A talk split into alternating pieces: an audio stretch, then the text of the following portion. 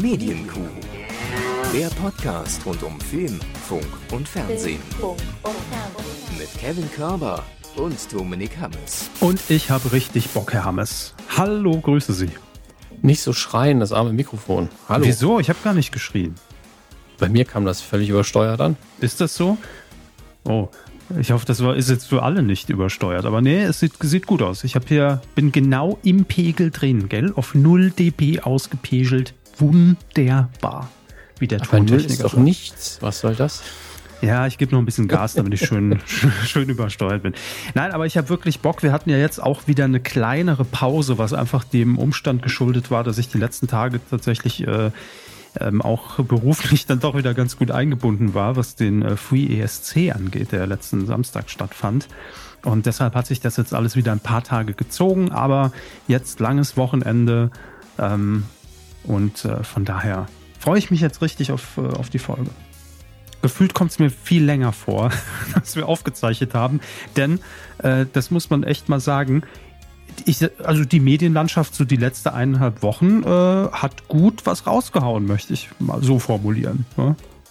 Kann man sich nicht Das ist beschweren. sowieso äh, im Anbetracht der Tatsache, dass ja eigentlich der Anfang des traditionellen, in meinen Augen längst nicht mehr existenten Sommerloches ist und Gibt's eigentlich alle. Ja. Gibt es nicht mehr seit 2012, möchte ich sagen. Ja, wir haben es Ähm, irgendwann mal abgesetzt, das Sommerloch. Ich weiß nicht mehr, wann die Entscheidung kam von uns. Ähm, ich glaube, es war 2012 oder 2013, ja. Ähm, ja, und äh, zeitgleich haben wir natürlich noch die Corona-Krise, die aber auch immer ein gutes Thema ist, muss man ja auch sagen. Also man kann ja immer fragen, wie reagieren die Medien? Und ähm, mittlerweile ist das schon fast ein bisschen öde geworden. Äh, aber ja, es passiert sehr viel, nicht immer Dinge, die einem gefallen, aber das ist ja, das hat ja Tradition, sag ich mal. Ja, eben. Aber ansonsten, wenn ich mal so auf den Ablauf gucke, und ihr könnt das ja auch machen jetzt auf der Website oder im, im Podcatcher, da ist schon, also da ist alles dabei, was Rang und Namen hat, möchte ich sagen. Ich lese da Raab quasi, ich lese äh, Gottschalk, ich lese äh, Joko und Klaas äh, und Oliver Pocher. also Tja. es ist alles dabei eigentlich. Ne? Das ist eine gute traditionelle Kuh. Fehlt nur noch Harald Schmidt eigentlich und die Riege ist perfekt. Ich habe neulich auch noch über irgendwas über Schmidt gelesen, aber es war nichts Aktuelles, deswegen können wir das leider hier nicht unterbringen. Oh, das müsste ich Ähm. mal noch, müsste ich mal noch suchen. Gibt es ein Harald Schmidt-Interview zu Corona? Hat er irgendwas gesagt, sich irgendwie geäußert? Einschätzung, Orientierung? Als alter Hypochonder müsste er sich doch eigentlich komplett eingesperrt haben. Wahrscheinlich ist es so. Naja. Google ich nach der Sendung. Gut, dann können wir eigentlich direkt loslegen, oder? Ja, das ist aber auch, das beschreibt eigentlich unsere Expertise und unsere Recherche sehr gut. Das google ich nach der Sendung. Das finde ich nicht schlecht. Und jetzt kommen wir zu den Sachen, die Sie vor der Sendung gegoogelt haben. Auf geht's. Fernsehen. Dieser Lothris, der Google mal. Ja. Das ist der neue Hit in 2020. Wer das noch kennt, wohnt entweder im Saarland oder ist ein richtiger Nerd. Ja, im Fernsehen ging's ordentlich ab und wir müssen einige Dinge ähm, nachbesprechen, unter anderem die neue Late-Night-Show von Oliver Pocher.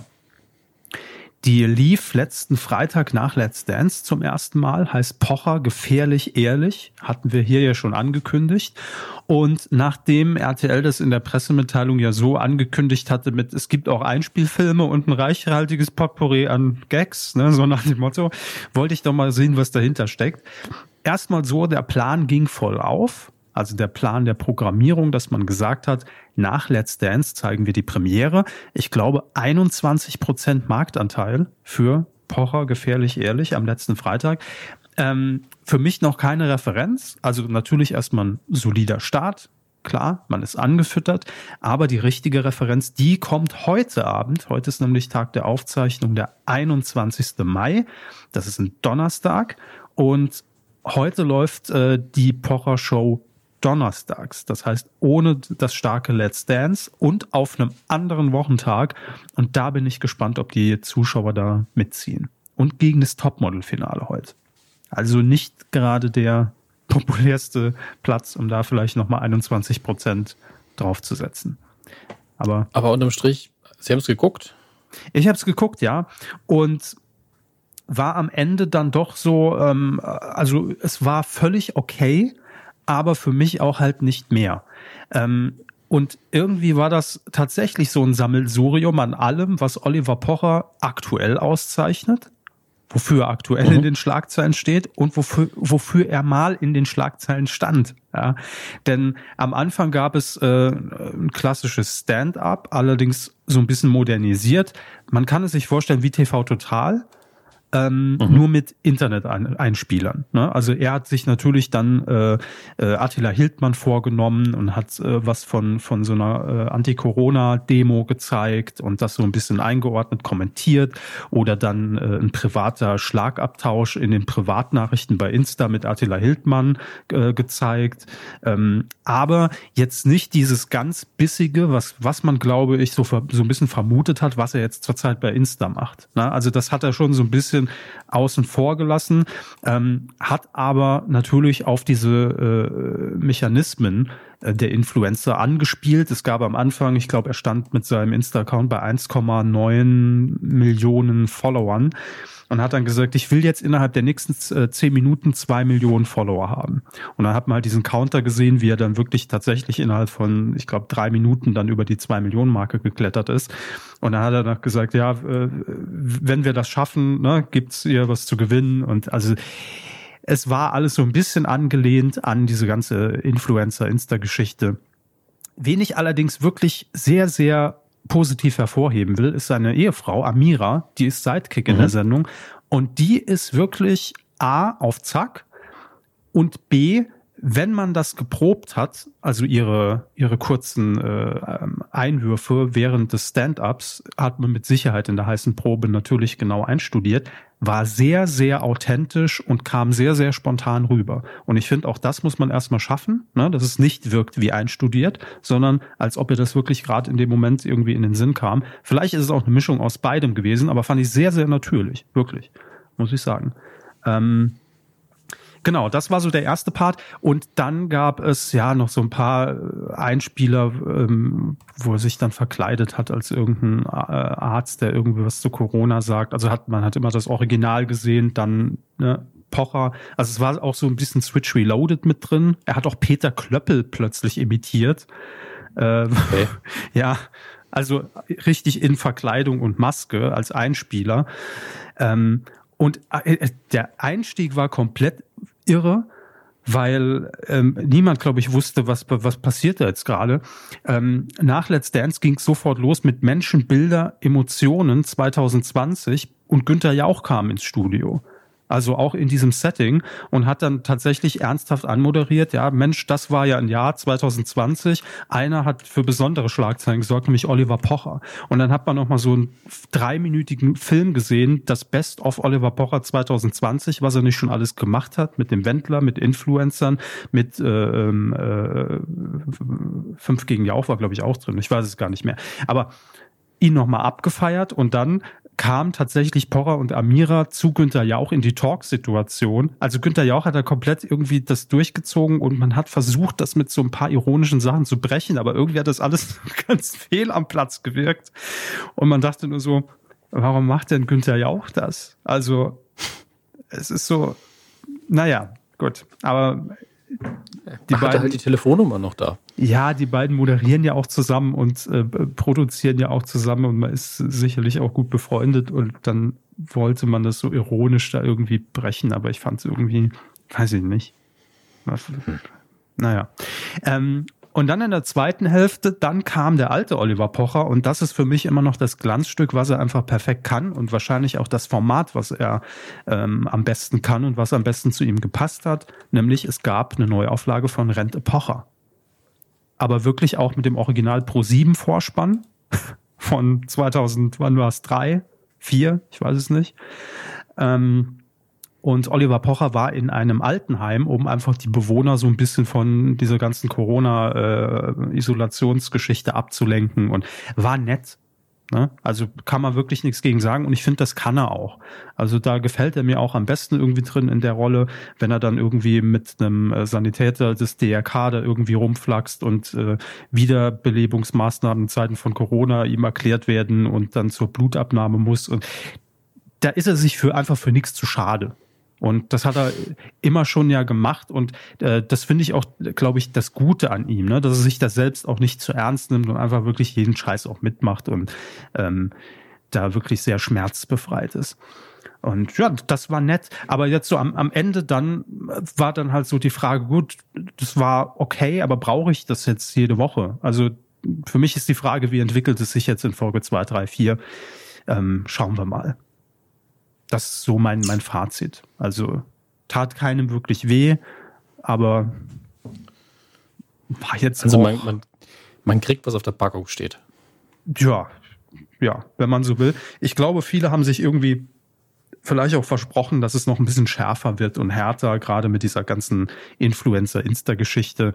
Ähm, schauen wir mal, wie sich das entwickelt. Ob das jetzt das Gerüst ist für alle weiteren Folgen oder ob wirklich jede Folge, das kann ja auch sein, nochmal sehr stark variiert, weil man noch ein bisschen ausprobiert, Rubriken testet, vielleicht das Stand-up länger macht, kürzer macht. Ne? Also da wird man mit Sicherheit noch ein bisschen jetzt äh, Hand anlegen am Format.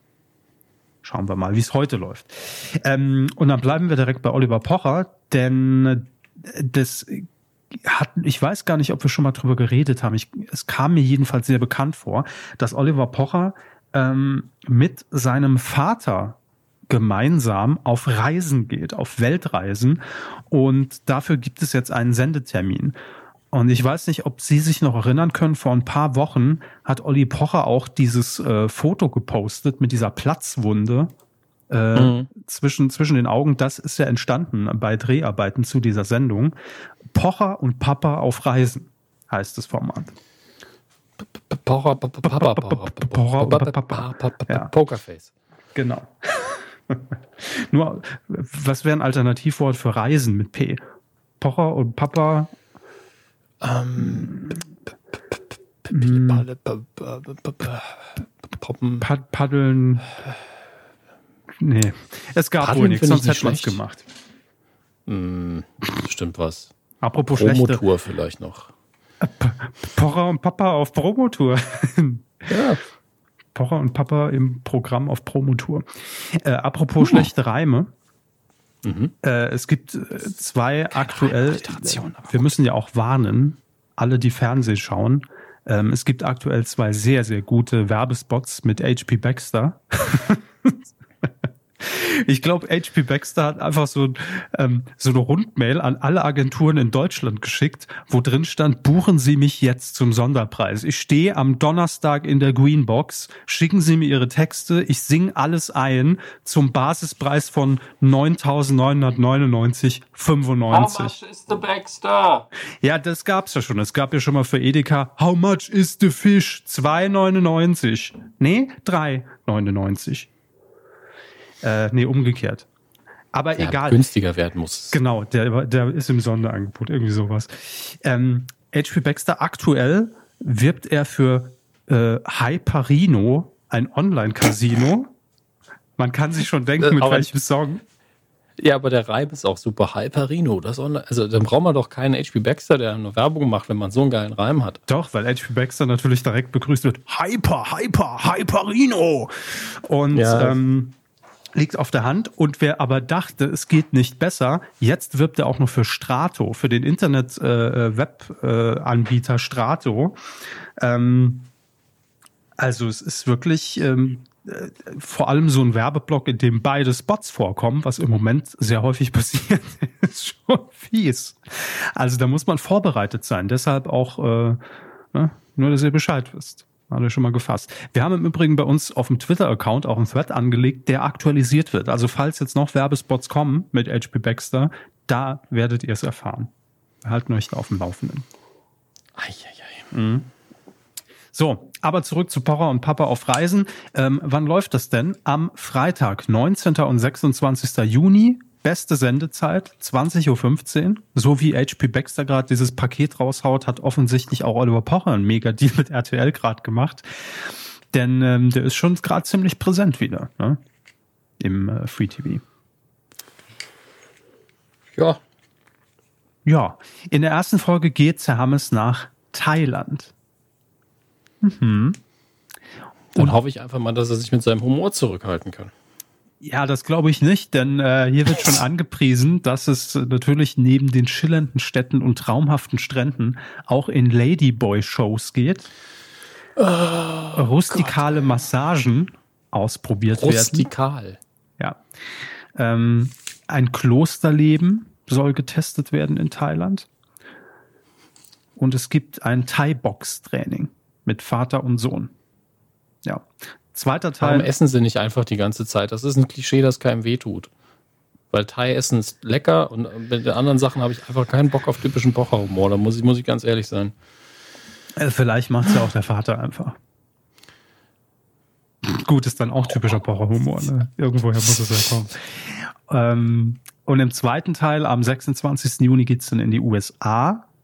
Da gibt es dann ein Astronautentraining, Botox-Behandlungen und eine Wildschweinjagd. Und ich glaube, bei dieser Wildschweinjagd ist das äh, ist dann auch diese Platzwunde entstanden, als das Gewehr, glaube ich, einfach aufgrund des Drucks dann nach hinten zurückgeschnellt ist. Tragisch. Süß. Kommen wir zu was ganz anderem, wie Katja Burkhardt sagen würde. Jo, also was mich an, an dieser ganzen Geschichte nur so ein bisschen gewundert hat, hier im letzten Abschnitt lese ich das, dass äh, das Ganze nicht von Oliver Pochers Produktionsfirma ähm, produziert wird, sondern von Bunny Jai Productions. Was da wohl Kennt dahinter steckt. Was denn? Bunny Jai? Ban ja. Ja, Bunny Jai ist ja, oh Gott, das ist jetzt so eine Geschichte. Irgendwie auch mit Brainpool zusammen oder nicht zusammen oder wollten die die übernehmen oder haben sie die übernommen und Raab hat damals ja seine Anteile verkauft an Bunny Jai oder ich weiß es nicht mehr. Ich blick nicht mehr durch. Irgendwie Brainpool und Bunny Jai sind auf jeden Fall zusammen. So, jetzt, jetzt ist es offiziell. Ähm, Es ist kompliziert. Das auf jeden Fall. Ich muss das jetzt gerade mal Bunny Jai Brainpool. Was ist da? Was ist letzter Stand? Ähm, es war Mai 2019. Brainpool Jai übernimmt die Macht. Wirtschaftswoche. Naja, gut. Also gehört wohl Jai Brainpool. Und witzigerweise he- heißt ja Olli Pochers Produktionsfirma, äh, ich glaube, Halbwissen Pool of Brains. Mit Z. deshalb, aber deshalb verstehe ich das nicht, weil ich das so, so abgespeichert hat, als ob es da auch irgendwie so einen kleinen äh, äh, so einen kleinen Twist zwischen denen, Entschuldigung, ich habe gerade die Flasche geöffnet, äh, so einen kleinen Twist zwischen denen gibt, dass er das auch als Provokation dann so genannt hat und ich weiß es nicht. Deshalb fand ich es nur merkwürdig, dass er das nicht produziert, sondern Bunny Jai. Ähm, dann gibt es noch ein kleines Kurzfazit zum Free European Song Contest. Haben Sie reingeguckt? Haben Sie was gesehen? Haben Sie was mitbekommen? Ich habe im Vorbeigehen zwei Lieder mitbekommen und die fand ich leider so endlangweilig, dass ich nicht dazu mich aufraffen konnte, weiter zu gucken. Also ich, war, ich kann noch nicht mal sagen, wer es war, deswegen muss ich niemand beleidigt fühlen. Aber es waren zwei Songs und ich war jedes, jedes Mal hab ich mir gedacht, ist das die Show der langweiligen Lieder, was natürlich unfair ist, wenn man äh, bedenkt, dass es natürlich viel, viel mehr Songs sind. Aber die beiden haben mich null abgeholt und ich war auch überhaupt nicht in Stimmung. Deswegen kann ich über die Sendung de facto nicht viel sagen, außer zwei Lieder waren echt langweilig. Sucht euch aus, welche es waren. ähm, an der Stelle, endlich ist, ist das Geheimnis gelüftet, woher ich meinen ESC Selfie Stick habe. Den hat mir Twitter geschickt. Wir wissen es endlich. Ja, Das stimmt. Das hat sich in, in, in, im Rahmen dessen auch noch aufgeklärt. Ne? Ist ja immer schön, wenn Ja. dann eins zum anderen kommt. Erzählen Sie noch mal ganz kurz die Geschichte. Sie haben ein, letztes Jahr war das, ne? Ich guck mal drauf, weil hinten drauf ist ja was, naja, Join the Eurovision Party. Ich weiß wirklich nicht mehr, welchem Jahr das war. Ich, ich glaube, es war im vorletzten, wenn ich ehrlich bin.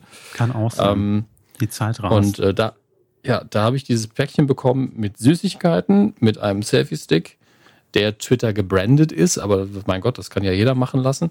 Und ähm, aber Entschuldigung, wer soll den Disco-Kugel. Selfie-Stick branden mit Twitter und Ihnen dann zuschicken? Das, also das wäre ja, wirklich ist ein bisschen es- viel Aufwand. Ja, aber es ist ein Twitter-Logo drauf und unten drunter war der Hashtag Join the Eurovision Party. Das hätte ja auch sein können, dass es irgendeine ESC-Organisation ist, die auf Twitter versucht, das promomäßig zu machen. Es spielt, spielt ja auch keine Rolle. Es hat ja funktioniert, ich habe den Hashtag ja benutzt. Die geheime Ähm, ESC-Fraktion. Ich habe gedacht, dann äh, wird sich die Person schon stellen. Ja, ähm, auf jeden Fall war noch eine Disco-Kugel dabei, die jetzt irgendwo im Keller rumliegt. Also ähm, ein Disco-Stick. Jetzt quasi, quasi ein Disco-Stick. Ähm, und äh, ja, jetzt haben wir ja kurzfristig Kontakt mit Twitter gehabt und da hieß es dann, ja, die haben ihnen das zugeschickt und ich war so, es war kein Anschreiben dabei, ich wusste nicht, von wem das ist. Tut mir leid. ähm, ja, damit hat sich jetzt endlich geklärt und liebe Grüße nach äh, Hamburg slash Berlin an an die lieben Leute bei Twitter. Ja, vielen Dank, dass ich nichts bekommen habe, Twitter. Das freut mich. Ihr macht, ihr macht alles richtig, ist alles gut. Sehr. Kein Stick, kein Haken, nix. Nix hat Twitter mir zu schenken. Ne? Wenn mal elf Jahre befüttert man diese Plattform mit, mit Premium-Content irgendwie und Mhm. nix. Äh, Also sie kriegen auch kein, kein Geld?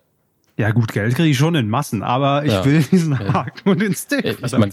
Das haben wir doch neulich auf der NWO-Besprechung nochmal durchgekaut, dass wir natürlich unsere Tantiemen kriegen von der VG Twitter. Ja, ähm, richtig. weiß ich, irgendwas Fünfstelliges wird schon sein. Also man kann jetzt die Miete nicht davon zahlen, aber Wir haben Twitter schon hochgeschrieben, da wurde es noch ohne E geschrieben. Ne? Will ich nur mal sagen. So. hieß am Anfang wirklich Twitter, ne? Ich müsste mich äh, täuschen, aber ich glaube ja. Das war diese, Twitter. diese, diese top-moderne Web 2.0 Schreibweise, wo man immer das E weggelassen hat. War man eine Zeit lang in. Ja, Grinder, Tinder, Genau. Das ist das Gleiche, wenn man mal ehrlich ist. Kommen wir aber jetzt zurück zum Free European Song Contest. Ähm, es war also natürlich erstmal vorweg, ne? Ja, Stefan Raab ist nicht aufgetreten. Was ja dann bei vielen da doch wieder irgendwie für Unmut sorgte am Samstagabend. Aber ähm, um ehrlich zu sein, also ich wusste es auch nicht, ob oder nicht. Es hätte passieren Mhm. können. Und ich war auch enttäuscht natürlich, klar, weil irgendwie ich mir auch dachte, wenn irgendwo, dann wird er es da wieder machen, weil man schon im Vorfeld gemerkt hat, dass er da echt äh, total heiß drauf war auf diesen Free ESC und ähm, also das war so das Einzige, was ich mir hergeleitet habe. Wenn irgendwo, auch wenn er nur irgendwo hinten am Schlagzeug sitzt, äh, während Helge Schneider performt oder sowas, äh, hätte ich ihm Mhm. zugetraut. Hätte passieren können. Aber Ich auch. offensichtlich hat er sich dann doch dagegen entschieden und bleibt konsequent. Muss man ja auch respektieren. Ähm, ansonsten war das aber eine Show, die einfach komplett nach Raab geschrien hat. Also die, das Intro, die Heavy Tones als Liveband, ähm, dann diese Einspieler äh, ähm, der einzelnen Länder, als die vorgestellt wurden mit der TV-Totalstimme. Ähm, das war alles äh, so Raab und äh, man hat einfach gemerkt, der sitzt jetzt da hinten backstage und äh, guckt sich das an und äh, isst seine Mettbrötchen, auch die richtigen, ja, nicht die, die Focus Online ihm dann andichten will. War das Focus Online damals? Erstes, erstes, erster Coup des Jahres? Äh, weiß ich auch nicht mehr, welches Magazin, aber letztlich hat Raps ja gewonnen für, für den Brief. Von daher. Das stimmt, ja. Hiermit stelle ich fest, das sind nicht meine Mettbrötchen. Ähm, und das hat man einfach gemerkt, dass der da einfach die Fäden in der Hand ge gehalten hat äh, und mit dem einzigen Unterschied, dass er halt nicht vor die Kamera kam. Aber ansonsten war das für mich wirklich so eine TV Total Musik Special XL Ausgabe, weil auch diese ganzen Einspieler, äh, ja, ich gebe zu, wenn man jetzt TV Total irgendwie nicht verfolgt hat oder nicht damit groß geworden ist, dann hat man diese Einspieler natürlich gesehen und dachte sich nur so, pff, das ist aber ganz schön alter Humor, ja, weil natürlich auch diese alten äh, Einspieler und Nippel dort Verwendung fanden, ja. Und ich sag mal, da ist nicht jeder gut gealtert, qualitativ und inhaltlich. Ähm, aber ich, das ist ja genau das, was es am Ende des Tages ausgemacht hat. Es war natürlich kein ESC-Ersatz, kann es ja auch nicht sein. Ähm, es war halt einfach ein Stefan Raab Pro 7 ESC-Ersatz. Und dass da auch mit einem Augenzwinkern und mit Humor das Ganze irgendwie abgehandelt wird. Äh, Genauso, dass dann Max Mutzke für den Mond als Land antrat. Ne? Ähm, was man natürlich gemacht hat, weil beim ESC ja inzwischen auch Australien antritt als europäischer Staat. Ja, was Ähm, die, der Gedanke der europäischen Inklusion ja eigentlich äh, durchaus mitträgt, zumindest kulturell. Von daher finde ich das ganz nett. Ja, und dann hat man es jetzt eben um den Mond erweitert und Max Mutzke als Astronaut trat an. Und die Punkte, wirklich für mich einer der großartigsten Momente, hat äh, Bully Herbig vergeben in seiner Rolle als äh, Captain Spuck von, vom Traum, Traumschiff, Traumschiff Surprise. Ja, äh, das war wirklich Ist schon auch, auch alter Humor irgendwo, aber ist zumindest charmant. Ja, aber sehr, sehr gut gemacht. Also die Live-Schalte mit Bully war echt auf den Punkt. Das war schon grandios und, und, und beste Unterhaltung, muss man sagen. Und ja, dementsprechend war es einfach ähm, eine sehr bunte Veranstaltung. Und ich muss jetzt einfach auch immer, ich weiß, das ist für den Zuschauer, darf das keine Ausrede sein. Aber ähm, das ganze Ding wurde halt wirklich mit Akquise der Acts und die mussten ja auch live nach Köln und nicht jeder ist ja auch im Moment äh, direkt Feuer und Flamme und sagt, ja, ich will reisen, ja, ich will, ich will dahin und in, in Studio. Ähm, da muss man wirklich sagen, dafür, dass dieser ganze Bums innerhalb von sechs Wochen von der Idee bis zur Sendung realisiert wurde, finde ich immer noch krass. Also jeder, der, glaube ich, schon mal irgendwas produziert hat, geschnitten hat, irgendein Projekt, weiß, wie viel Zeit sowas verschlingt. Und dann so eine Show mit Bühne etc. auf die Beine zu stellen, hat wirklich immer noch meinen tiefsten Respekt. Also es war keine Notlösungsshow, es war halt eine Show. Ähm, und ja, es gibt natürlich viele Dinge, wo ich auch sage, das kann man bestimmt noch irgendwie besser machen und optimieren. Äh, die Punktevergabe aus den anderen Ländern, wo natürlich dann ein Sympathisant da saß. Äh, in Polen war es Lukas Podolski zum Beispiel, aber es war auch mal der Vater von Vanessa May für äh, Kroatien und hat dann die Punkte stellvertretend vergeben. Und natürlich war das dann sehr, sehr subjektiv, als nur einer hat die ganzen Punkte vergeben und dann die Stimmen aus Deutschland, Österreich und der Schweiz. Die kamen dann per Anruf SMS, aber das heißt im Endeffekt, äh, hunderttausende Menschen, die abgestimmt haben, waren gleichgewertet mit einer Stimme eines Menschen aus einem anderen Land. Ne? Also das kann ich schon nachvollziehen, aber ähm, man wollte natürlich diesen ESC-Flair, wir schalten jetzt dahin. Ne? Und deshalb äh, kann ich die Kritik verstehen und ich glaube, fürs nächste Jahr arbeitet man dann bestimmt auch noch an diesem Modus. Aber also ja. Sie glauben, dass das im, im nächsten Jahr nochmal kommt? Also ich will Ihnen jetzt kein offizielles Statement abbringen, das ist ja Quatsch. Das offizielle Statement ähm, lautet, äh, wir freuen uns auf nächstes Jahr. Ja, es wird, äh, okay. äh, wird kommen. Das ist schon sicher. Bin ich, bin ich mal gespannt, ob das dann auch wieder als äh, Konkurrenz angeschaltet wird. Dieses Jahr gab es ja keinen normalen ESC ähm, ob man dann im nächsten Jahr auch wieder auf Kampfprogrammierung geht. Das äh, wird das Faszinierende, glaube ich. Das weiß ich auch noch nicht. Das wissen auch, glaube ich, die Programmplaner noch nicht. Weil Denke ich auch nicht. Also ich, wenn jetzt, also ich persönlich schätze jemanden wie Raab so ein, dass er da schon Bock drauf hat, weil Konkurrenz und Wettbewerb, das ist ihm schon im Blut, hat man vielleicht mal festgestellt bei dem einen oder anderen Format. Ähm, aber gleichzeitig wird man wahrscheinlich auch mit der ARD nochmal reden und gucken, ob man das irgendwie zusammen macht, anders macht.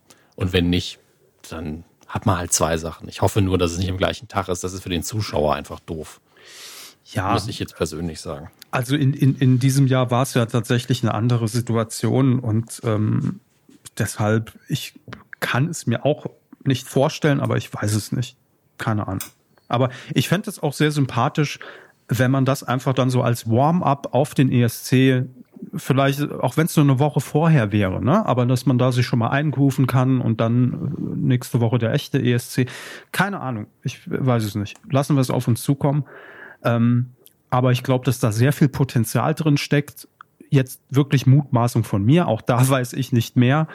Ähm, ich könnte mir aber könnte mir aber auch vorstellen, dass man bis nächstes Jahr, also wenn man das in sechs Wochen hinbekommt, was was es jetzt war, wenn man vielleicht bis nächstes Jahr wirklich sich Partnersender in ganz Europa sucht, vielleicht gibt's wirklich irgendwie eine Vorauswahl, ne, wer da dann antritt und dann tatsächliche Abstimmungen auch in dem Land, ist ja alles möglich. Also von daher ähm, glaube ich, dass man da noch viel Potenzial hat für nächstes Jahr. Denke ich auch. So, ähm, und ansonsten äh, müssen wir jetzt ganz kurz mal innehalten und ich würde jetzt einfach mal eine kurze Schweigeminute hier einberufen, Hermes. Ich musste das googeln, warum wir das heute machen, aber ich bin auch betroffen. Ja, betroffen. So, kurz, kurz Ruhe bitte. So muss auch reichen. Ihr könnt ja Pause drücken für 60 Sekunden und dann ist das ja wie eine Minute. Das, das, ist, das, das ist eine gute Maßnahme für künftige Schweigeminuten. Dann drücken wir alle mal auf Pause und dann gehen wir einfach weiter. Danke, tschüss. Das ist das Praktische an, an On-Demand-Formaten. Ähm, ja, wir müssen uns nämlich von einem Sender verabschieden und keiner wusste, dass es ihn überhaupt gab. Es ist nämlich C1, also Z-E-E 1, was einfach eine, vom Logo her ein pinkfarbenes ZDF war. Ähm, C1 hat hier in Deutschland, ist angetreten 2016 mit dem Versprechen, wir bringen Bollywood nach Deutschland. Also da steckte auch irgendwie äh, ein Riesenkonzern dahinter, der dann gesagt hat, äh, der deutsche Markt, der braucht mehr Bollywood-Filme. Und ähm, man hat wirklich rund um die Uhr irgendwelche Bollywood Schinken gezeigt. Also vielleicht auch aktuelle Sachen, ich weiß es nicht, alle synchronisiert. Mehr schlecht als recht, um ehrlich zu sein. Ich habe ab und zu bin ich da aber, mal hängen. Aber den Gesang haben sie nicht synchronisiert, ne? Also da haben sie einfach Untertitel drunter geklatscht und gut ist, oder? Was haben sie nicht synchronisiert? Den Gesang bei, bei Bollywood spielt ja Gesang oft eine große Rolle. Äh, da habe ich immer schon wieder weggesappt, also von daher kann, ah. kann ich das nicht beurteilen. Aber offensichtlich hat das auch mm, ja nicht die Früchte getragen, die man irgendwie gerne geerntet hätte in Deutschland. Deshalb hat man dann auch schon ähm, letztes Jahr war das, glaube ich, sich ein bisschen geöffnet für andere Inhalte, hat nicht mehr nur auf Bollywood gesetzt. Also ja, und äh, machen wir es kurz. Marktanteil in 2020, was schätzen Sie? Woran misst man das denn in dem Fall? Ja, die äh, ganz normale Quotenmessung der AGF. 14 bis 49. Hauen Sie mal. War die überhaupt messbar? nee, 0,0 Prozent. Ich kann sagen, also das ist zu Special Interest, um messbar zu sein. Ja, das war, ne? Und Rekordwert war im Februar mit 0,1 Prozent. Also da war natürlich auch mit Vermarktung irgendwie nichts. Und dann kam jetzt auch noch Corona und äh, da hat man jetzt dann doch endgültig den Stecker gezogen und jetzt im Mai ist schon Schluss. Also von daher, wir verabschieden den Sender. Ich wollte es nur ganz kurz einmal erwähnen. Hat er dann wenigstens die Aufmerksamkeit hat er verdient. Aber ich weiß, dass wir auch damals zum Start drüber geredet haben. Ich bin mir sehr sicher, dass wir den erwähnt haben. Aber ja, also wir haben bestimmt sowas gesagt wie, ähm, ja, ist doch schön, dass Leute, die dieses Special Interest haben, einen eigenen Sender bekommen. Wir wünschen alles Gute, wir können uns aber nicht vorstellen, dass es gut läuft. Ich habe die das Aufnahme hier, Moment, wir hören kurz rein. Ja, und jetzt startet C1 und ähm, ich kann mir vorstellen, für Leute, die da Interesse an Bollywood-Streifen haben, wird es eine schöne Anlaufstelle. Ne? Also wir drücken die Daumen. Ja, ja. so war es damals. Ähm Schade. Ja. Macht ja nichts. So, jetzt haben, kommen wir von der Beerdigung auf die, äh, direkt auf die Geburtstagsparty. Wir stürmen rein und gratulieren auch an dieser Stelle nochmal Thomas Gottschalk, der diese Woche 70 Jahre alt wurde. Ja, Tommy, hier kommt der Genuss. Ähm, den, den, den muss mal irgendwann mal wieder einer machen. Um mehr ging es mir gerade nicht. Ja. Ähm, ja, also Thomas Gottschalk, deutsche Fernsehen hat nicht so viele Legenden und äh, nee. er gehört dazu. Gratulation.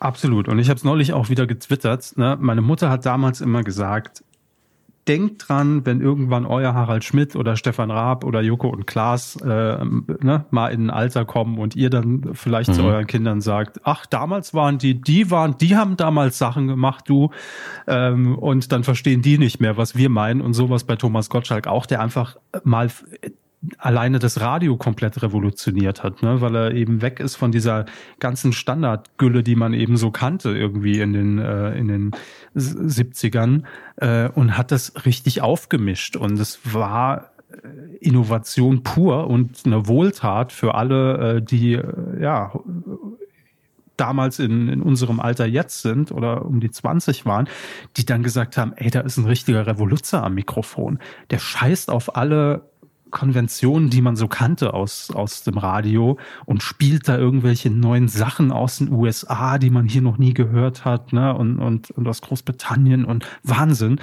Ähm, und das hat er dann später auch ins Fernsehen einfach reingebracht. Der hatte halt einfach, das muss man immer, auch wenn er heute so vielleicht gerne mal belächelt wird mit dem, äh, was er macht oder wie er auftritt, aber das war schon eine Riesennummer und hat, glaube ich, äh, auch sehr viel geebnet für das, was wir heute an Show und Unterhaltung und Entertainment sehen. Also darf man nie vergessen. Und jetzt hat er im ZDF äh, diese Woche gefeiert. Es gab äh, eine Live-Sendung, was ich wirklich sehr charmant äh, fand. Um äh, 22.15 Uhr am Sonntag, letzten Sonntag, hat man reingefeiert, live mit Thomas Gottschalk und Gästen. Er wusste nicht, wer da kommt. Es war Barbara Schöneberger da, es war Alice Schwarzer da. Ähm, Günther Jauch natürlich, äh, Max Giesinger, Joko und Klaas. Ähm, wer war denn noch live da? Ach ja, äh, Fritz Egner, auch Radiolegende, äh, damals mit Thomas Gottschalk beim Bayerischen Rundfunk moderiert. Und das war echt eine schöne Runde. Ähm, Und innerhalb von dieser Sendung hat man dann auch gleichzeitig den Anlass gesehen und vorher per Pressemitteilung schon verkündet, dass, und jetzt Achtung, Wetten das um ein Jahr verschoben wird. Ja, es war ein spannendes Zoom-Meeting, als es beschlossen worden ist. Wir waren ja live dabei. Ja, wir hatten am 7. November eh keine Zeit. Also es irgendwie muss man sich dann arrangieren und, und muss dann eine Lösung treffen. Ja, also es kann auch an uns gelegen haben, da sind wir ehrlich. Also vielleicht hat man unseretwegen da was verschoben. Ich gehe davon aus, ähm, klar. Ja. Also ich meine, ist ja wegen Corona ist ja noch lange hin, muss man ja sagen. Ähm, aber ja, siebter ist leider schon Aufzeichnungstermin für die Kuh gewesen, deswegen mussten wir da. Ja. Ne? Das war das eigentliche also, Problem. Also sorry nochmal, äh, aber hey, freuen wir uns einfach. Wir haben mehr Zeit zur Vorbereitung. Das, da kann das Team sich nochmal gut zusammen aufstellen und äh, ist doch gut eigentlich. Für uns ist es super, ja. Da können wir auch nochmal ein bisschen proben und ähm, dann, dann läuft das. Nein, natürlich ist der, der richtige Grund, äh, und das verstehe ich auch voll, dass man einfach heutzutage jetzt nicht weiß, was ist am 7. November, äh, können wir da überhaupt die Halle voll machen. Wir müssen ja auch irgendwann mal ins Ticketing und zum Kauf anbieten. Wie viele lassen wir da überhaupt rein? Können überhaupt welche hin? Äh, wann sollen die ganzen Acts proben? Wann sollen die Wetten vorbereitet werden? Und da hat Thomas Gottschalk recht. Er hat dann auch gesagt in der Sendung, ey, wenn Wetten das einmal zurückkommt mit ihm als Moderator, dann muss das halt auch all das bieten, was Wetten das eben geboten hat und nicht irgendwie so eine, so eine Notveranstaltung werden. Und das weiß man jetzt halt noch nicht. Von daher ist es absolut vernünftig, dass ja. man sagt, ähm, wir schieben das Ding ein Jahr und äh, dann wird's dafür richtig geil, weil jetzt können wir es nicht garantieren.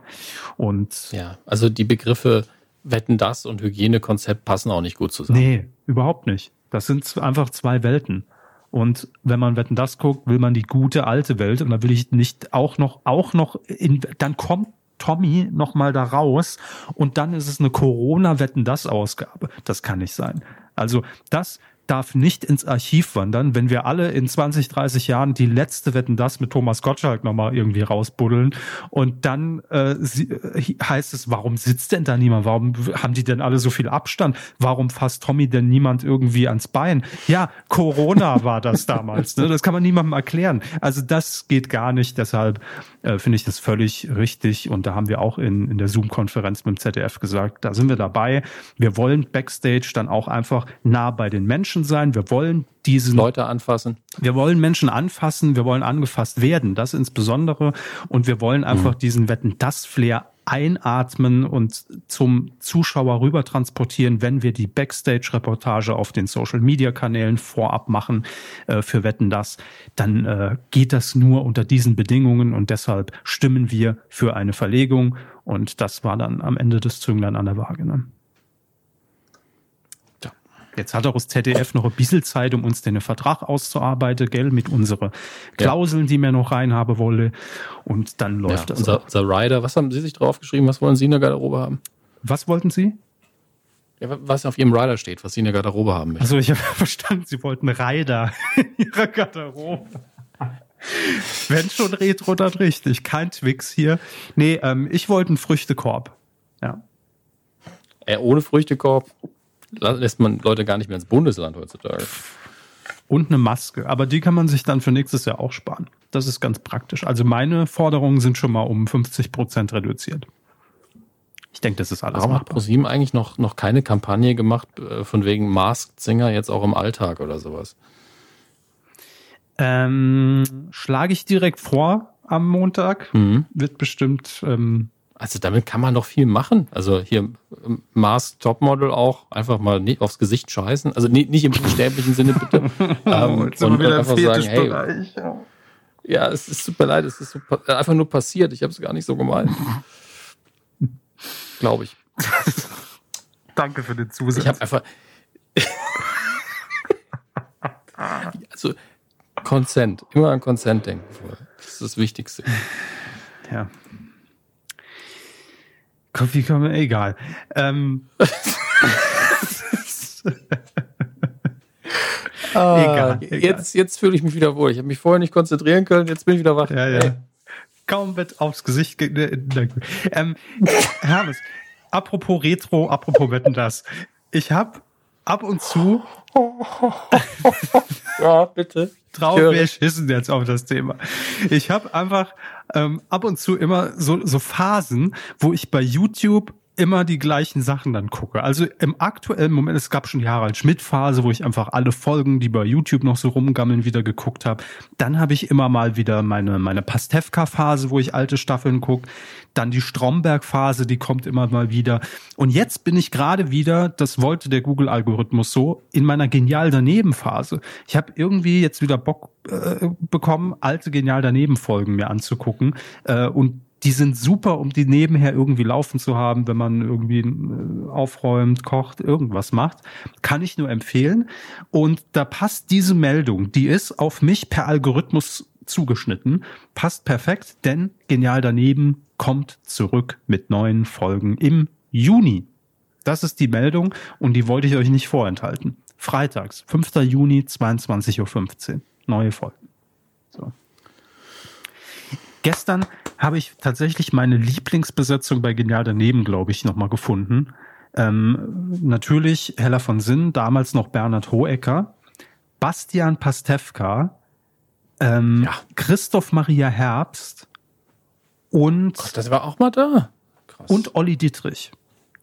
Premium. Ja gut, das ist ja, das ist ja auch einfach ein Best-of. Also, ja. Das sind ja die, die Avengers der deutschen Comedy.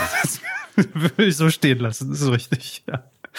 Also da gerne mal googeln. Generell alle Folgen mit Bastian Pastewka bei Genial daneben sind wirklich Gold. Also kann, die sind auch heute noch gut gealtert, die Folgen.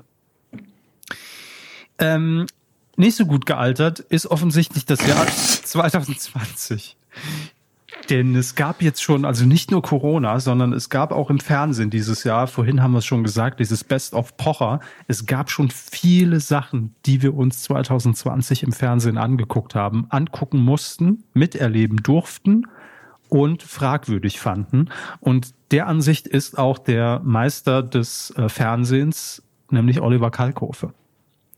Der hat nämlich gesagt, es lief schon so viel Gülle in diesem Jahr, ja, dass wir von Kalkofes Mattscheibe jetzt einen Halbjahresrückblick einlegen müssen, sonst kommen wir nicht mehr nach. Und das ist im Übrigen auch meine Empfehlung für die ganzen Redaktionen von Markus Lanz und Menschen und Menschenbilder, Emotionen etc. Jetzt schon mal den Slot blockieren im Juni, Juli, dass man dann auch irgendwie noch alles unterbekommt. Weil wie lang sollen die Folgen im Dezember werden? Das ist ja ein Mehrteiler, ist das ja.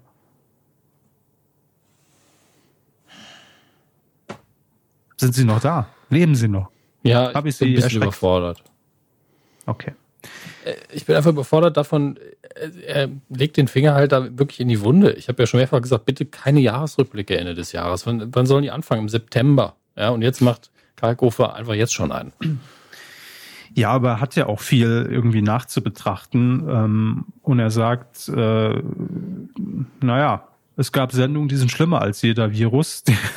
und spricht unter anderem auch das Phänomen der Wendler an, also auch Wendler Pocher. Dann Promis unter Palmen, für ihn auch, glaube ich, ein ganz mhm. großer Favorit. Und ich freue mich schon, ihn in der Klamotte von Desiree Nick und Claudia Ober zu sehen. Ähm, dann wird angekündigt natürlich auch wieder sehr viel äh, AfD-Content, den er gesammelt hat über die letzten Monate.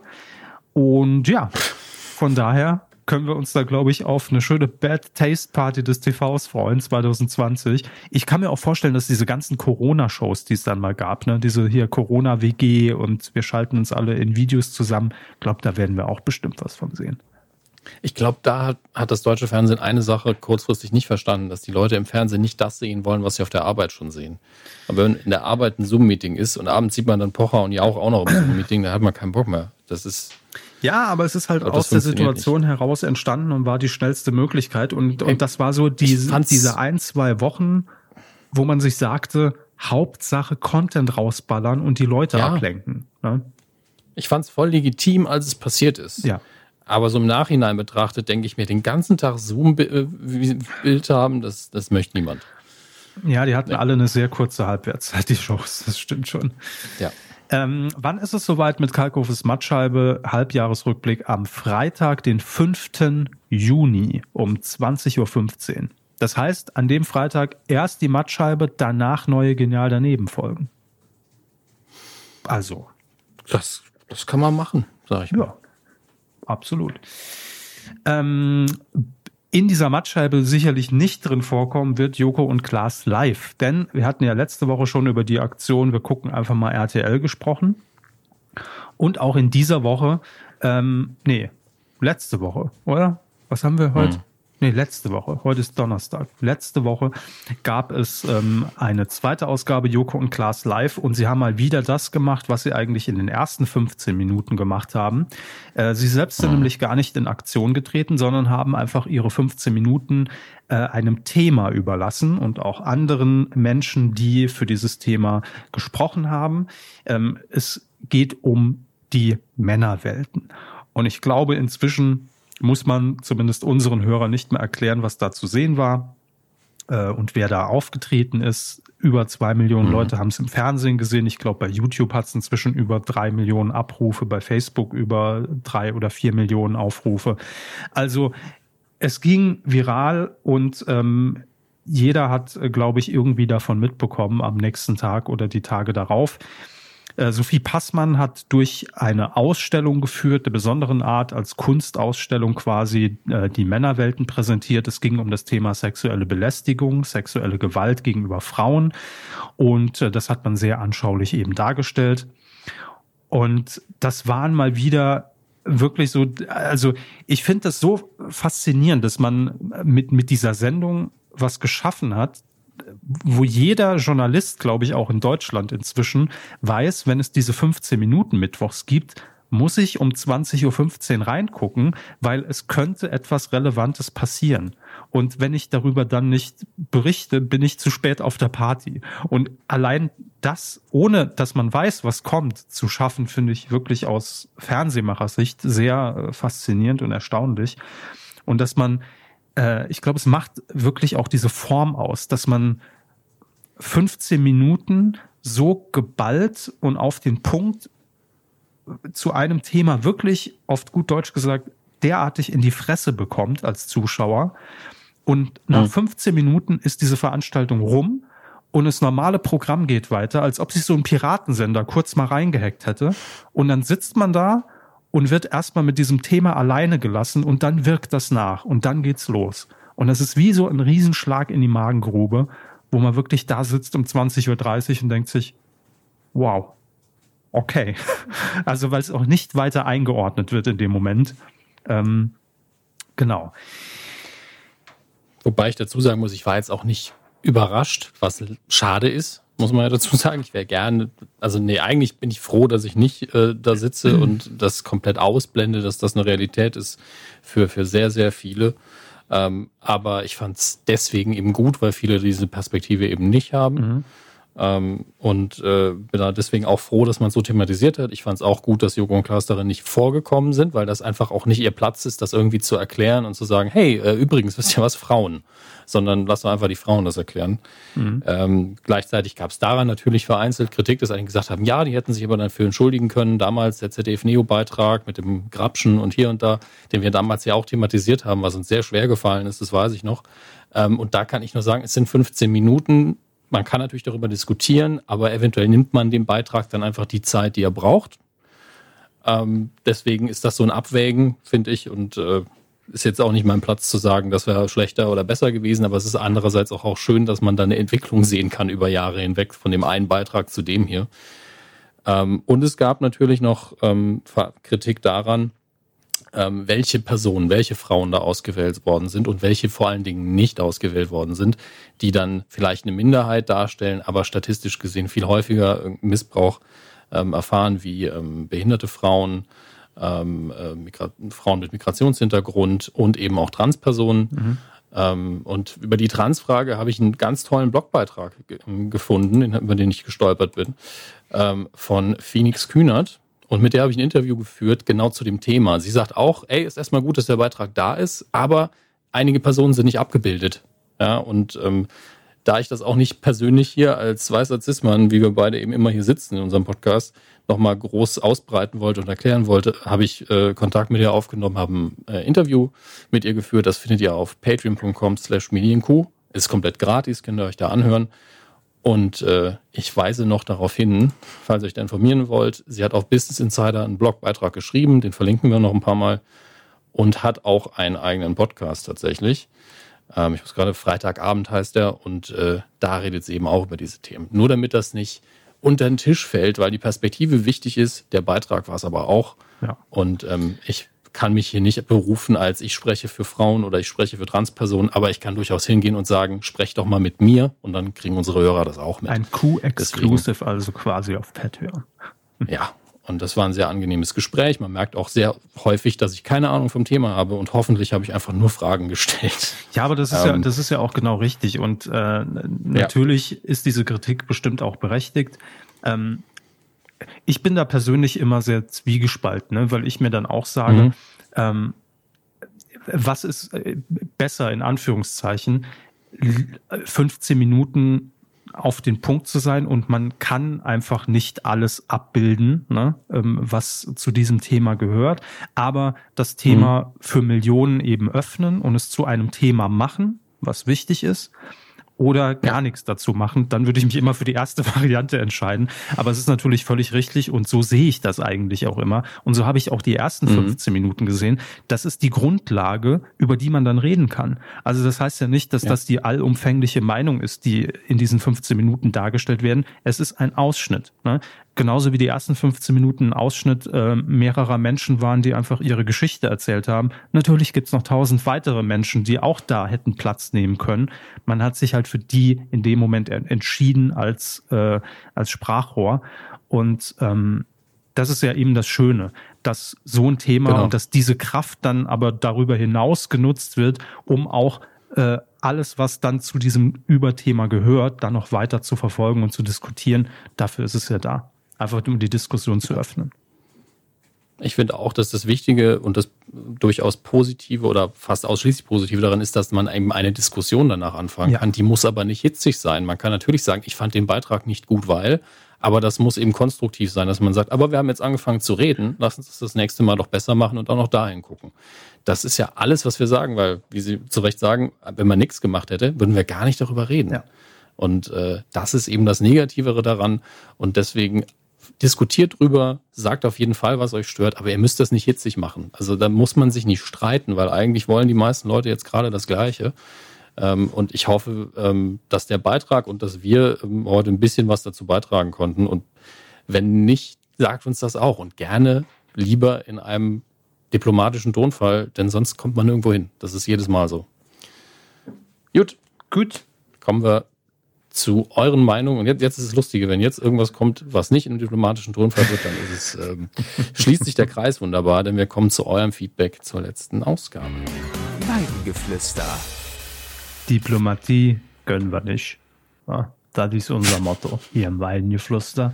Zur Folge 356. Ich erinnere noch mal ganz kurz, da haben wir über Pro7 zeigt RTL geredet, also die 15 Minuten davor. Sommerhaus der Stars Besetzung mhm. und Nicolas Cage als Joe Exotic. Das, das war eine Folge. Da war alles drin. Ja. Nicolas Cage zieht ins Sommerhaus der Stars. Nee, ach egal. Ähm, fangen wir doch an mit, ähm, wo habe ich hier den ersten? Kev Schö hat hier noch was zum Thema Pocher ja. geschrieben.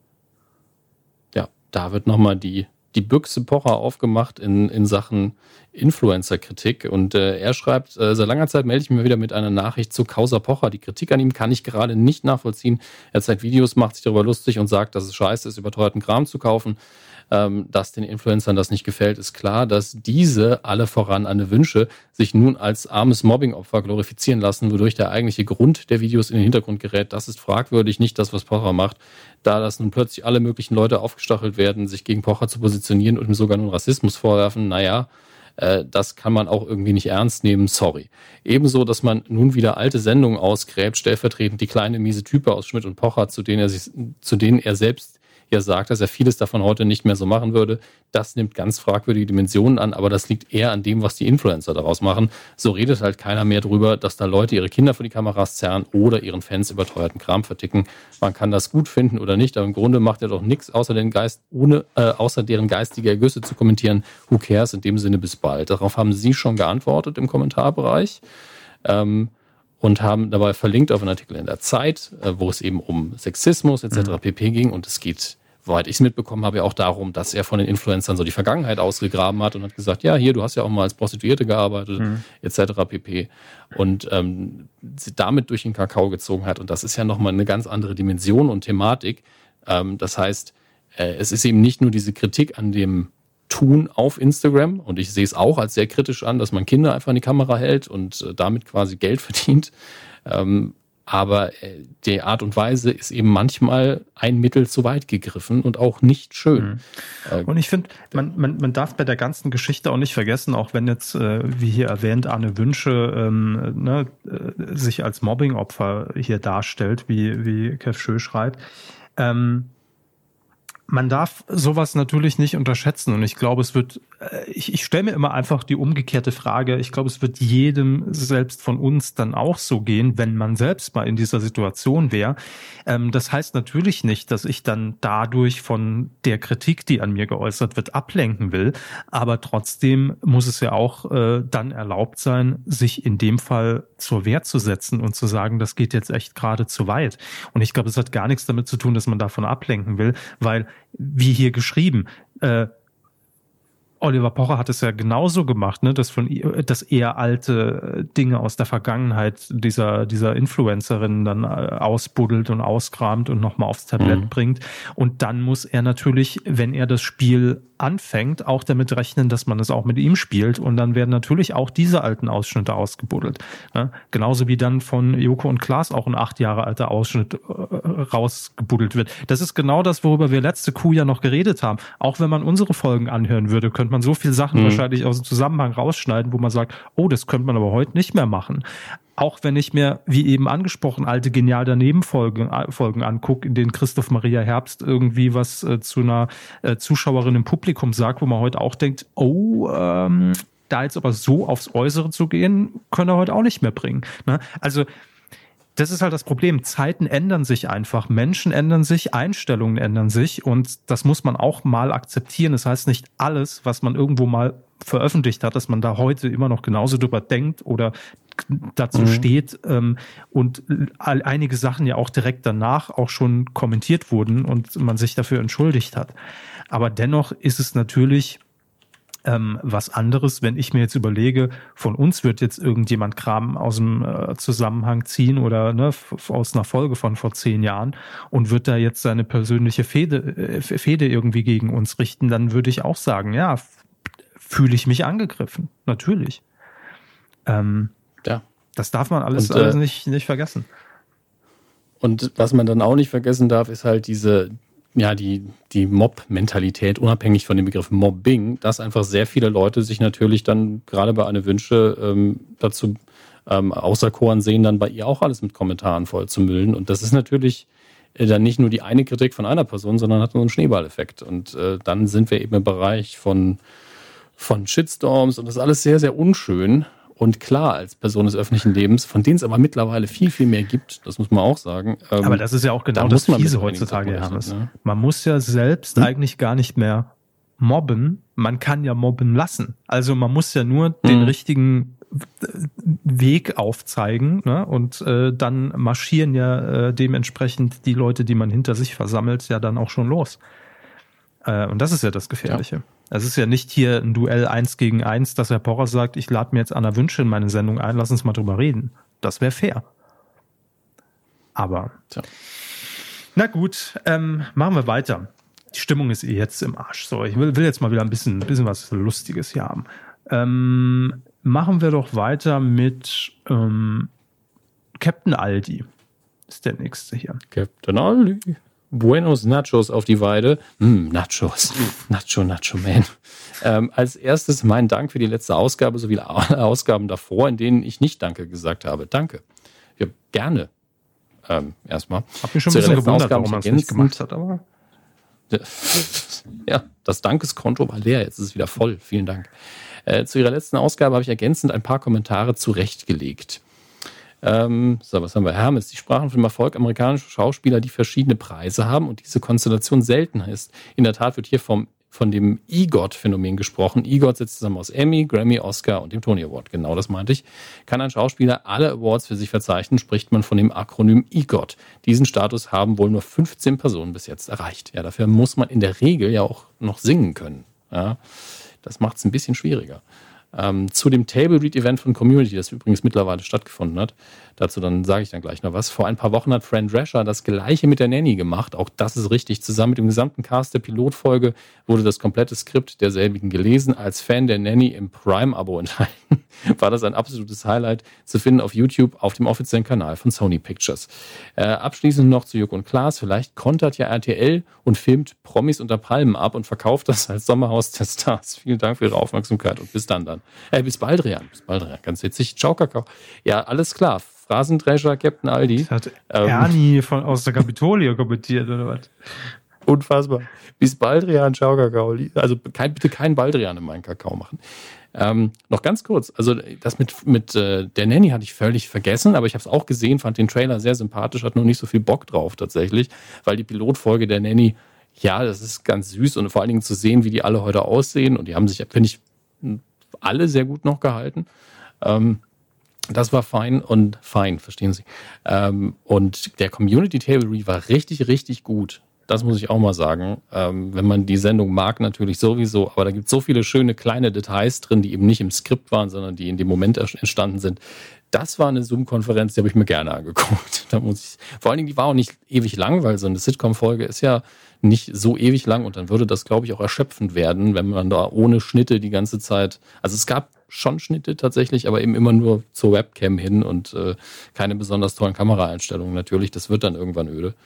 Aber es fühlt sich schön an, Menschen, die einem dann durch eine Rolle ans Herz gewachsen sind, in dieser Rolle wieder zu sehen, auch wenn man die Folge eigentlich schon kennt. Äh, das ist einfach, als würde man sich, äh, hätte man irgendwann ein Theaterstück gesehen und die gleiche Besetzung tritt zehn Jahre später nochmal auf und dann geht man nochmal hin, wenn man es so gut fand. Das ist eigentlich eine schöne Sache, das könnte es häufiger geben. Dann haben wir noch äh, Jerry und er hat kommentiert, moin, moin ihr beiden, dass die Jauch-Schalkberger Show im Sommer weitergeht, freut mich. Äh, bei Staffel 1 noch sehr enttäuscht und als viel zu chaotisch angesehen, hat sich die Show wirklich super eingespielt. Jo, finde ich auch. Haben wir letzte Woche drüber geredet. Es macht Spaß, sich das anzu anzusehen und auch wenn manche Gegner mir nicht zusagen, reißen es Jauch, Gottschalk und Schöneberger immer wieder raus, dass man einschaltet. Dann schreibt er noch weiter, dass Juko und Klaas einfach mal RTL bei Pro7 gezeigt haben, war eine dieser, ist es jetzt euer Ernstmomente? Ja, ich glaube nicht nur für dich. Äh, man musste unglaublich darüber lachen und eigentlich hat man gehofft, dass ProSieben damit die bessere Quote einfährt, um den Gag perfekt zu machen. Schade, dass dies nicht geklappt hat. Mit Männerwelten haben Joko und Klaas in dieser Joko und Klaas gegen ProSieben Staffel auch gezeigt, dass sie ihre 15 Minuten auch wieder für ein starkes Statement einsetzen. Das ist auch der Grund, warum man die beiden einfach mögen muss. Auf einer Seite auf was? Achso, auf der einen Seite bescheuerte Aktionen wie RTL zeigen, aber auf der anderen Seite auf wichtige Themen aufmerksam machen, die einen gespannt vor dem Fernseher sitzen lassen. Grimme-Preis 2021 ist damit sicher. Ja. Das ist gut. Ja, Grimme-Preise werden ja äh, links und rechts ständig vergeben. Inzwischen ja. auch äh, Juroren aus der Grimme-Preis-Jury bei uns schreiben. Das freut mich. Vielen Dank, mhm. Jerry. Ähm, ja, wir müssen dafür sorgen, dass wir ihn nicht gewinnen. Also das ist der Grimme Online Award, das ist ja nochmal ganz anders. Da sitzen ja nur Einsen und Nullen in der Jury, die äh, dann das Digitale bewerten. Ne? Wow, das ist wirklich auch ein guter Spruch. Ich bin eine Grimme Online-Jury. Aber bist du eine Eins oder eine Null? Ne?